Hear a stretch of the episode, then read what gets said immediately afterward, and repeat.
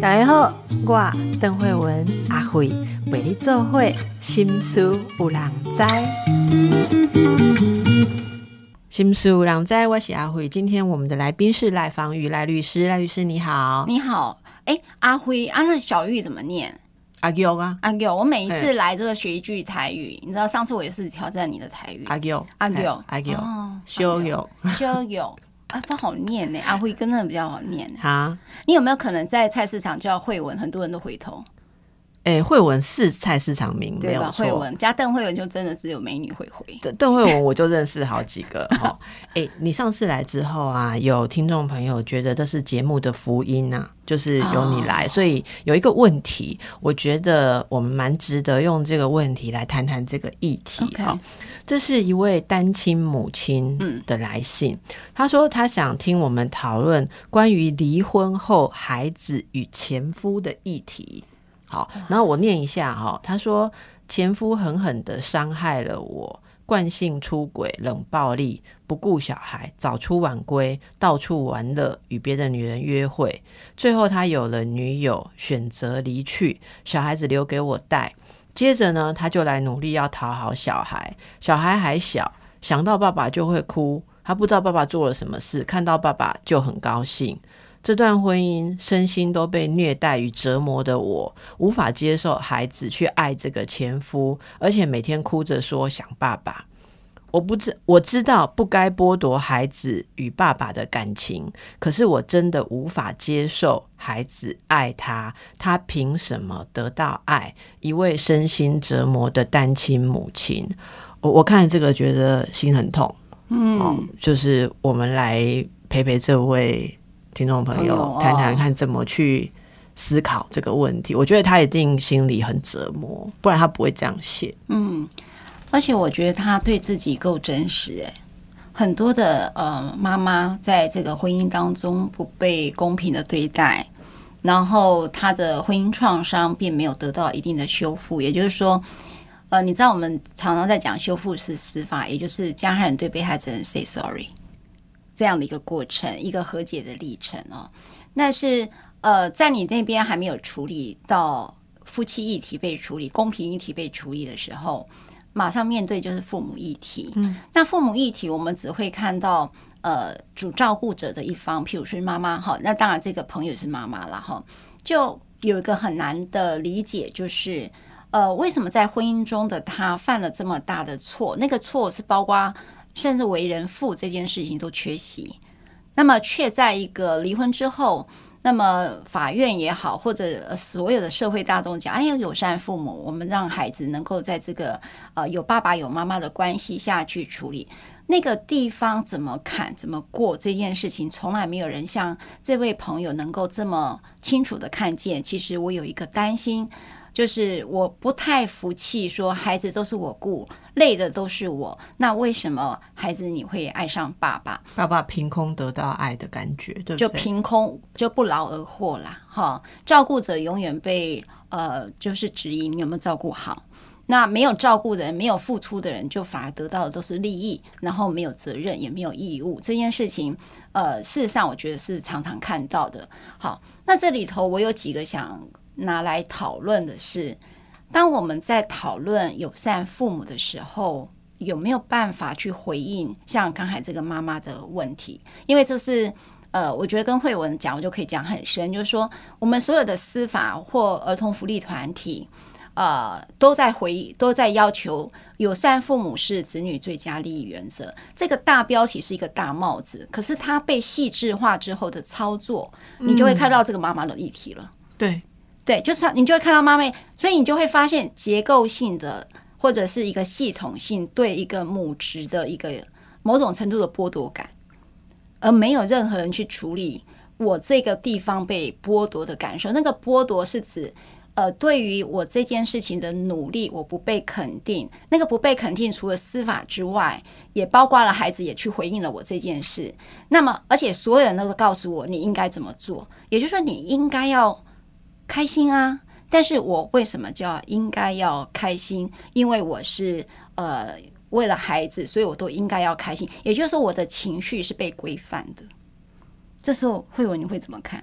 我在看这个事情的时候，想法跟你很接近，就是说那个心路历程是需要走过去，不然没有办法达到这个理想状态，说友善父母了哈。因为我也是一个母亲哈，我想赖律师也是一个母亲。母亲，你看孩子，你也会有一种心情，就是说，说真的啦哈。你爸真的有爱你吗？然后你这么一厢情愿的在爱这个爸爸，可是他是怎么对待你或对待我们？他在考量他的生活的时候，他真的有考量你这个小孩哦的利益吗？哦，当当然，作为母亲很容易把自己的利益跟小孩的利益绑在一起想。我们在辅导的时候也常常会劝大家说，把自己的恩怨跟小孩的需求分开来。但是这谈何容易？是那我我们其实就会很容易会。母亲自己觉得说：“哎，这个人，简单讲，他的心情就是孩子这样的爸爸不配得你的爱。”嗯，我想就是这样心情。那可是这个心情同步在震动的，当然是他心里有一个声音是这样的前夫不值得我爱。嗯，可是他还在这个修复的过程当中。那如果孩子一直在哭，我觉得他讲的这个。困扰点一定就是孩子想爸爸在哭的时候会刺激到妈妈的心痛，对，所以这个点如果说孩子想爸爸在哭的时候有一种可以跟孩子沟通或自己可以疏解的方式，还是这个时候他在痛的是什么能够去处理的话，也许比较有办法思考。未来要不要让孩子跟父亲有一定的关系或某种关系啦？哈，那那这个处理当然就很细致，那那就是应该也很有经验。对我，我觉得谢谢慧文去提到这个很细致化的过程，就是说，呃，在我们现在整个社会集体意识或整个司法系统当中，我们很容易用一个公式就概括了所有的故事。嗯，那个叙事法就是概括了所有故事。我们在那个故事当中需要有牺牲，需要有原谅，需要有。理解需要成全等等，我们在这里头有很多的道德指令给一个母亲，所以我就说，早期的母亲到现在的母亲，其实都处在一个高度的焦虑跟压力当中。没有任我应该不是没有任何人，我觉得应该说，这整个社会跟文化就期待一个母亲应该要成全孩子有什么样的一个发展。但是我在从这个故事当中看到两个事情，就是。这个先生其实，在婚姻中对孩子不负责任。第二件事情，这个爸爸可能对于这个孩子的身心教养也有可能不正确性的。举例来讲，可能就让他玩游戏，玩电动游戏。这个是我们现在看到最多爸爸讨好孩子的方式。尤其因为我不知道这个是男孩还是女孩。那个在同性当中里头，你知道玩游戏、玩电动游戏，因为母亲。扮演一个教养的责任，你知道那个责任会压的母亲必须要去符合学校教育的期待，符合一个家庭教育，让孩子能够匡正在一个符合社会规范下的行为，避免有任何的偏差，包括他眼睛的身体健康等等，都是一个母职的责任的时候，父亲只要扮演一个，我只要带你去素食店，你妈妈说不可以的东西，我都说可以。好，所以他正在看着一个爸爸用一个很糟糕的方式在对待他孩子的时候，他却在一个大家期待一个友善父母之下，说他要有爸爸爱也有妈妈爱的时候，他无能为力去处理这个状况。我觉得那个无能为力是第二个创伤，嗯嗯，对不对？第一个创伤没有被处理就算了，夫妻之间前前婚姻关系；第二个创伤是来自于父母职的创伤。那第三个我自己看见的。呃，这样的一个议题下，就说你你会有一个无能为力。那第三个是，当我要再去修正小孩的时候，他经常会引动另外一个改定监护的案子。这什么意思？好，也就是说，当孩子五岁了，我现在孩子七岁，我上小一了，他就去跟那个爸爸讲：“爸爸妈妈其实对我很凶，我想要跟你住。”哦，例如说，如果开始有一些进到比较叛逆期啦，或者有些管教的议题的时候，有些比较稍微紧张一点关系或冲突的关系，因为你教养会带来，一定会有，一定会带来呃，很我觉得就是僵化的一个可能性啦。尤其孩子正在独立自主当中，挑战权威好像是他的必然哦，对吗？你挑战权威才是你要成全他的事。好，那时候我就经常会遇到这样的孩子，就开始跟爸爸说。呃，我要跟你。而这个爸爸，你知道这点，我也是因为哈，那个我们慧文是荣格心理师，我最近一直在研究爸爸的英雄旅程到底长得是什么样子哈。也就是说，你历经过离婚之后，你会学到什么？我觉得我看到很多女性在经历过离婚的时候，她是很容易进入到自己的女英雄主、女英雄的。呃，旅程当中，他就翻转了，是不是？不是离婚后才开始，是要先开始才离得了婚。哦哦，真的对不对？你同好棒，同意同意你，同意你，同意你。然后呢，我就一直在研究男那男性什么状况下会去翻转。后来我发现，男性对于输赢这件事情，就是这整个社会文化里头的二元对立这件事情，在男性的思维好像很根深蒂固。对，所以呢。你知道吗？当一个孩子六岁之前最难搞的时候，交给你这个妈妈顾，然后我也玩的很开心。等到孩子好像可以变他的玩伴的时候，这时候爸爸说：“哦，我要找个律师来打改定监护。”嗯，你你看哦，我就讲第三层的创伤，这个妈妈其实正在经历，我有可能会被变动，单亲妈妈就一定有监护权变动议题。那你能够在教养上的奋际拉到什么状况？好，那如果你这个系统当中讲好，妈妈就用了一个自力救济的策略，就是爸爸真的这样子不好，可能跟孩子讲，讲到孩子都觉得你唠叨，或者是妈妈说他可能就想要说，在你的探视过程当中，他说，哎，你可能不要让他玩电动，你可能不要怎样怎样，有很多的呃限制他的时候，那开始产生冲突，那么因此他会带着焦虑在做教养。他没有办法自在，就好像有一个一直在扯你后腿，好的那样子的一个一个爸爸或一个前夫，在你没有办法很安全的跟小孩建立你要建立的规范，或者是你想要教导小孩的东西，所以这样子的处境是有很多的单亲妈妈都在面对，是是处在一个高度焦虑的抚养关系里面。那这个时候，我觉得有一个事情。想要去处理的就是，呃，如果是法律师哈，如果你也在听回文节目，就是有时候我们听到这一件事情的时候，我们可能要稍微去引导这个妈妈也好，会引导这个爸爸要打改定监护的时候，这个时候你可能要协助他去看见妈妈在这个教养上处境上的为难，这是一个。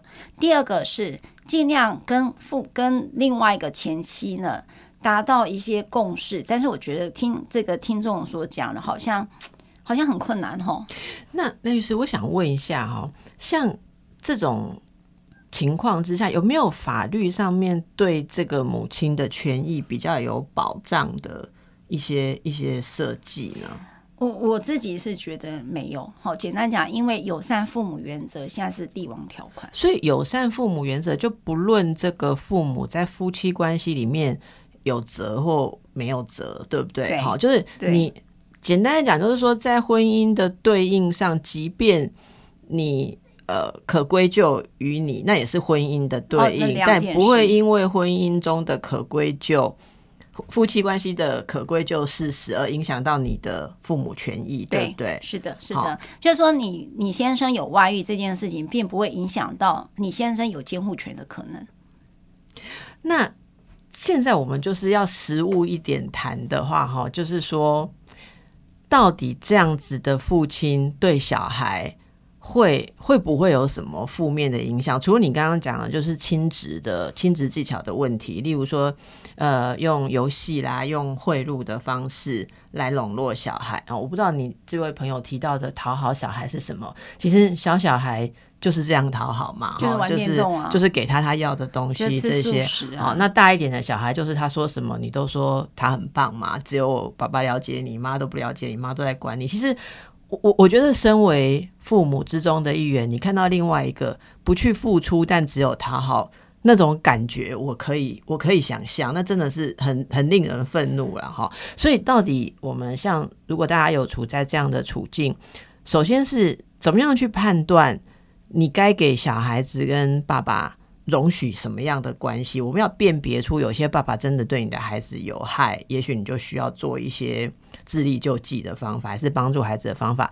可是，在辨别如果是无害的状况下，你又如何度过自己心里这个坎？我们广告之后再回来。嗯，那于是刚才那个问题哈，我觉得食物上有小小孩的妈妈，她可能要有一个协助。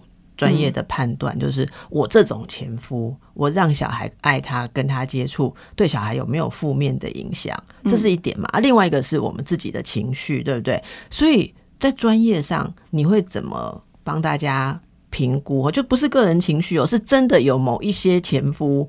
真的对你的小孩会有不好的影响，会有例如有哪些事迹？嗯，好，我举个例子哈，就是说，当呃妈妈看到爸爸这件事情，我我就讲一个小小的故事。我记得我有个女性朋友，她就是单亲妈妈，然后呢，其实这个妈妈照顾这个孩子非常的辛苦，包括还举债。你知道，那真的超乎你们自己的、你们的想象。尤其他终究会希望孩子比所有的现在还在婚姻中的父母还更多，拥有更多，因为那有一些罪恶感。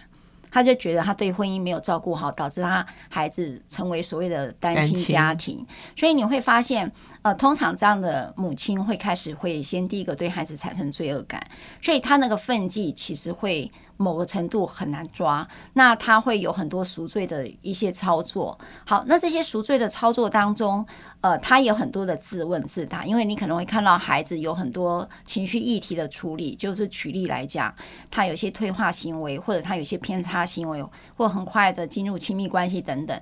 无论孩子发生什么事，我要先讲妈妈的心情。第一个都会认为是自己当时离婚的错。嗯。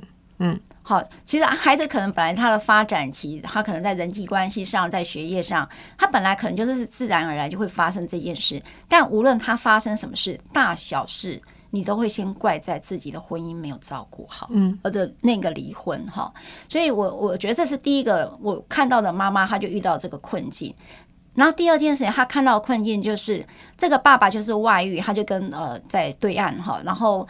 然后你就看到这个，他的女儿就一直在思念这个爸爸。然后我就看到我这位女性朋友说：“你很过分哎！” 他就这样讲，他说：“照顾平常照顾你发烧，妈妈都没有睡觉，我都在熬夜照顾你的时候，他在风花雪月。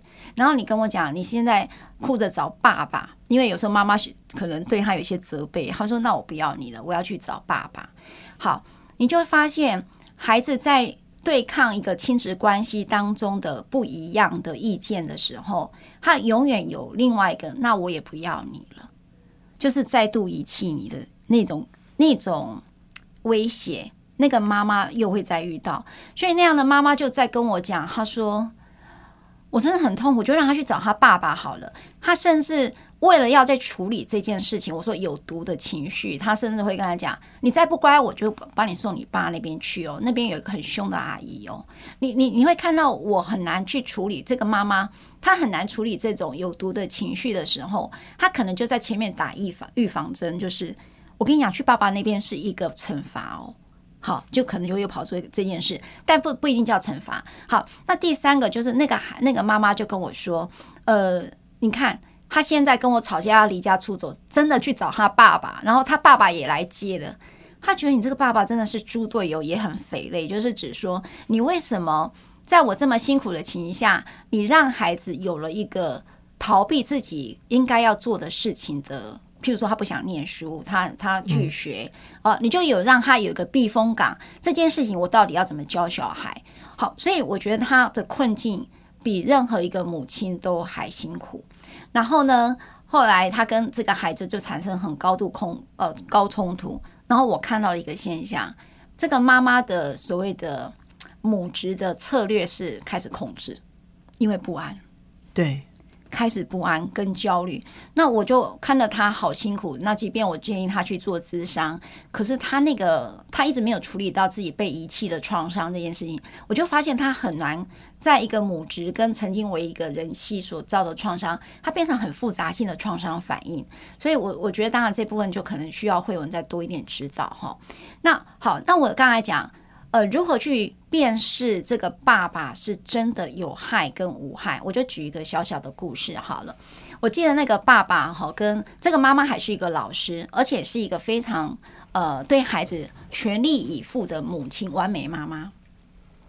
OK，那当然我还是讲，我觉得他有个议题是，我已经尽力了，为什么还没有处理好？所以表示我还不够努力，因此他在当一个母亲的角色比别人都还努力。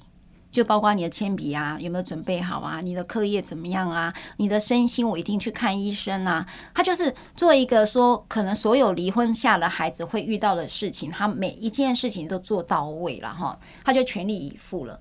好，那这个爸爸呢，后来呃离婚之后很快就再婚，啊再婚之后就有一个小生了一个小 baby，OK。从此之后呢，这个孩子回来每天都说：“，爸爸打我，诶，爸爸因为那个小弟弟就打我，哈，然后说我说我呃，说我捏那个小宝贝，他说我没有，你看他是他的小宝贝，那我呢？好，所以因此这个妈妈我不跟他讲，他就非常的敏感，因此他就逐一的通报一一三，就每一次探视回来都发生这件事。好，那那个时候。就我用慧文讲的，便是这个爸爸，因为刚才讲是教养上问题嘛，譬如说宠溺、讨好等等。但是刚才那讲是说，哦，没有啊，他身上有怄气啊，所以我就通报一一三哈，我就把这件事再极大化。那他就用一一三来处理这件事情，按理说他更具体的，比刚才讲的讨好更具体的不当的行为。可是最后，呃，那个案子是有个程序监理人做了一个报告，他说他觉得母亲。过度焦虑不适合孩子的发展，他整个大崩溃。你怎么可以说我是一个不适任的母亲？我刚才讲过，他是一个全力以赴的母亲哦。所以是他爸爸那边请了很厉害的律师。呃，我没有看到他的律师有多厉害，但我看到了一件事情。我发现大家需要学一点对创伤的理解，就是我们虽然站在孩子这里，但有一点创伤理解，就是你看到。受伤的母亲会有一些过度性的反应，是可以被理解的，完全可以理解。然后爸爸因为他的情感马上转移到了另外一个对象，所以他没有太多的离婚创伤症候群。那因为他有还有新的太太要要讨好嘛，就是他必须表现给新的太太说：“我更在意我们的孩子。”我觉得这些情绪都会存在。对，然后呢，然后这个小孩子总言之回来就是很失落。这个呃，他们。他跟前夫的这个孩子，好，这个母亲在看到了一个专家对出他做出一个你是一个不胜任母亲的评估的时候，他整个大崩溃。我我，但是我有印象中他有一个反思，他说原来有一个可能，就是他的女儿可能跟这个小朋友产生了竞争关系，孩子在发展上面的那个辨识似乎不太能够用一般人来看，嗯。然后他在这里突然就觉觉醒了，所以因此他所有的事情开始不是对立面，而是知道孩子有了这个需求，希望妈妈你多照顾一点，因为我怕爸爸有阿姨，你也有叔叔，然后你也有弟弟跟妹妹，然后我就没有家了。也就是离婚了，孩子在面对这件事情会突然找不到自己的归属跟家，他对于依附关系产生高度的不安跟焦虑。他会用很多，包括少年犯也都是我们知道的少年事件，几乎都是透过了偏差行为或者是捣蛋的行为，引起妈妈你对我的关注跟对我的爱。好，那所以呢，我我觉得在这里头有一个辨识，是说他比别人还复杂。那至于说，如果说这位先生要过度的讨好的时候，我觉得要去思考这个。对不起，我这样讲是律师的防卫性思考。为什么在这个时候，这个先生做出这种不合理的讨好，而在之前是如此的疏忽，到后面现在的讨好？到底是发生了什么故事？发生了什么故事，或者说他有什么盘算？对，好像你刚刚讲的，不管在监护权或在其他的一些嗯议定协议的事情上，他是不是有在什么盘算？对，所以这点法律知识跟敏感度，大家也不能没有。对，哈，对那其实我觉得很少，真的很谢谢赖律师跟我们谈到这么细节的观念，因为真的在友善父母的这个旗帜下，很多人都觉得说。好像如果有私心，就是要被谴责。但事实上，问题真的存在。如果说你刚刚说从心理上来讲哦，我觉得我从小孩子的需求来说，如果父母之间有这样子的竞争关系，对小孩其实是不好的。嗯，好，就是，嗯，其实孩子大了之后回头来看，会知道说，哦，当年那个爸爸是在讨好我。会会知道的，那他可能也会知道说，爸爸那时候的讨好是为了什么？哈，也许是为了一种跟妈妈之间的计较，哈，还是说，呃，他在他想要改定的事情上面有什么样的，我们刚刚讲的盘算，那孩孩子会很清楚的知道他是不是真的在意我，是不是真的爱我。其实小孩子心里面都很清楚。我的意思是说，我们看到成人个案在回忆。当年啊，他说啊，从小我几岁，我爸妈就离婚啊。然后我爸爸，我每次去爸爸那里的时候，爸爸都怎么样啊？带我去大玩特玩、大买特买，然后我做什么都可以。其实他们会很清楚知道这个叫讨好，只是在幼小的时候，他没有办法去。描述他的这个感觉，或他没有办法对着爸爸说：“我要的是真正的爱，不是这种东西。”他是没有办法去表达。可是，首先是他们真的有感觉，嗯所以我们临床上看到是这样子的孩子，他会呃回到母亲那边去的时候，第一他会有罪疚感哦，就是说我去跟爸爸好了，对不对？好，或者说爸爸给他一些物质来交换他你喜欢。你以后要说你喜欢来爸爸跟新阿姨这边，嗯，好，然后常常这这边给他一些溺爱宠溺的物质或什么东西的时候，会爸爸会交由新阿姨，嗯，给他或者什么。哈，那小孩子就会感觉他在这里，他想要接受这个东西，尤其是又像你讲又有一个小弟弟小妹妹在跟他竞争，所以他也想要 fit in 嘛，就是表达说，哦，我。我我我很乖，我接受你们的方式。可是回去妈妈那里的时候，例如说拿着爸爸好阿姨送的礼物，啊，妈妈看的时候心里不是滋味嘛？嗯，好是是不是滋味？如果说妈妈单亲，可能经济不是很宽裕，对不对？是哎，很很很苛扣。结果例如说啦哈，假设他喜欢呃呃呃什么样的卡通 T 恤，我们就去夜市买，不是正版的，只要一百九嘛。那他给他带去专卖店买一件七百九嘛，就一千九，对不对？好，那小孩子带回来的时候，我就听过有的母亲就收起来不给他用。嗯，是啊，对。那还或者是华丽的铅笔盒啊、文具啊、哈，那衣服啊什么的，那小孩子就会有很很敏感，就会知道说我拿这个东西，妈妈是不开心的，或妈妈会难过。好，那我可能就。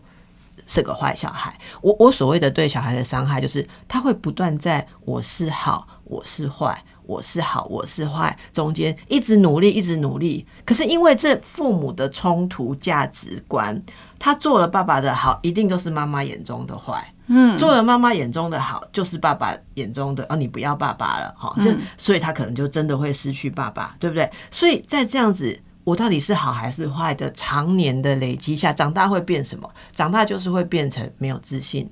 我们所谓的，因为别人的一句话就崩溃，好，因为他从来没有一个坚实的自我感，说我是对的。他他整天都在我可能错的这样子去摆荡，所以所以这个讲的比较严重的话，比较厉害的个案就变人格分裂，或我们说边缘性人格的。痛苦跟障碍，长期的边缘性造成的忧郁，所以我觉得父母如果能够去理解到，为什么我们常常要说把心理发展的知识告诉大家，就像你讲到法律知识，就是大家如果知道说你们这样子的搞法，其实你们所深爱的这个小孩以后一辈子他会很痛苦，那个痛苦不是来自有爸妈没爸妈，我我觉得在友善父母未来发展的时候，应该要把这一些细节。这些骨肉也要放进去，说要要做到友善，不是让小孩子能见爸爸、能见爸妈妈就叫友善，是要做到友善父母。你不能怎样，你们两个必须怎样。这个东西的品质如果没有出来的话，就会变成单边承担。然后他会觉得说，其实我不阻挡的话，我眼看着小孩一直变奇怪。像我有看到例子，你你你刚刚讲，我现在说了一大串，因为我也很有感。我曾经看过例子是。呃，这个妈妈知道她的小孩跟爸爸之间，爸爸对他发生了一种情绪勒索跟情感控制。那那个爸爸会常常跟小孩说：“哦，那你诶两个礼拜没有来跟爸爸见面，你中间有想过爸爸几次？”然后他会要小孩去，就是爸爸就是两周一次周末，小孩去那边的时候，爸爸要看他的那个学校之前写的，像作文部什么，要看他有没有提到爸爸。你知道小学生会写小日记嘛？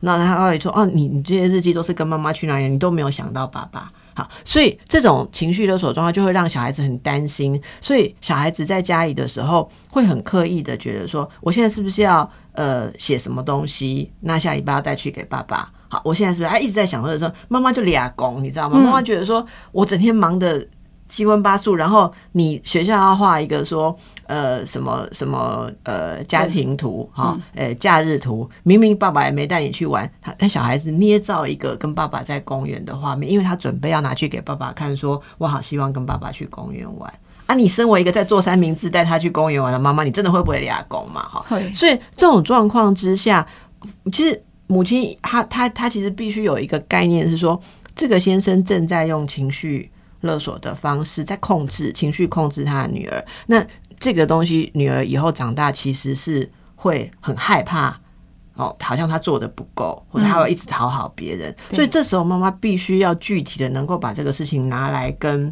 父亲做讨论，同时也建议一个出口，是说你要爱小孩是有很多可以做，有很我很欢迎你做，可是我们要怎么做？我我觉得也需要有这方面的辅导，很像说现在有辅导会面。的那个法院有派这个辅导会面的一些，对，那我觉得这方面的辅导他们亲子合作的专业人员也需要大量的投入。我们等一下再回来。是，我觉得这位要感谢这位呃妈妈哈，就是就是她很勇敢、很诚实的说出她的感受，了哈就是说你这样子一个丈夫，你凭什么得到孩子的爱？我觉得这是很多人。不敢讲出来，但实际存在的。所以今天借由这个跟大家谈到一些细微，我们要去思考，而且整个社会要去努力改变的，大家对于父职母职应该要去进化的地方。可是最后，我也想请赖律师，我们来给这位听众朋友一个小建议，因为我我可以感觉到他现在最难受、最难处理的那个点，他需要一点立即的技巧，就是小孩子又在哭，在哭。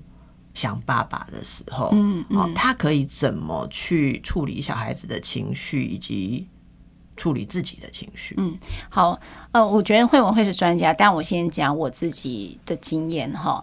也就是说，当孩子哭着想爸爸的时候，这一件事情，你有没有办法做一个躯壳，就是接纳他现在的情绪？因为只要你有任何不悦的讯息到孩子那里的时候。那孩子在你的前面就很难情绪自由，好，或者是感受可以自由的表达。那么，我觉得孩子一直需要很多的呃，像刚才的矛盾性的情节，一直会需要有人陪伴。那有别人看见，也别人去接纳那个所有的困惑，因为那个情绪是真实的嘛。好，那但是身为一个母亲的努力，然后却看到你的孩子。还在私慕另外一个人的时候，那个不舒服哈，其实有点某种程度是被背叛嘛，对，好就是被背叛，二次背叛，二次背叛的感觉。那那个背叛的议题，我觉得是我们大人的议题。那你有没有可能去？因为你没办法在孩子身上找回公道啦。我我自己觉得。这个背叛的情绪，孩子是承担不起去处理背叛议题的人，所以那个背叛议题有没有可能回到大人身上去寻求你原先的情绪支持者，或者是关于你的治疗师？哈，假设你走过离婚这一趟不容易的路的话，有位治疗师，我觉得那是一个很好的澄清，因为你可以开始异化。我是异化，就是说。哪些是孩子的议题，哪一些是你的议题？嗯，那第三件事是说，当我们自己的创伤议题被处理跟看见的时候，我们也在这里头成长。因为哦，我事实上确实我有很多的创伤议题，还有背叛议题，背叛创伤，我也开始在那边做学习。因为之后你的小孩跟别人结婚，你会再再度有感觉感觉到被剥夺感哈，你可能会觉得你媳妇不怎么样，怎么可以得到我儿子这样的爱？也有可能啦哈，都 都有可能会在经历这种背叛，所以我觉得那个是一个长大的机会，我觉得可以去处理。那孩子他有他的主体性发展，我觉得这件事情。呃，能够尊重他的独立性发展，情绪情感教育是现在孩子最欠缺，学校没有教的事，生命教育也都没有。我们没有办法去对孩子这种很自然而然的私募，当然背后的一个议题就是爸爸的教养方式不得体或不当这件事情。呃，我觉得有一个地方想要让大家我自己的看见是面对真相。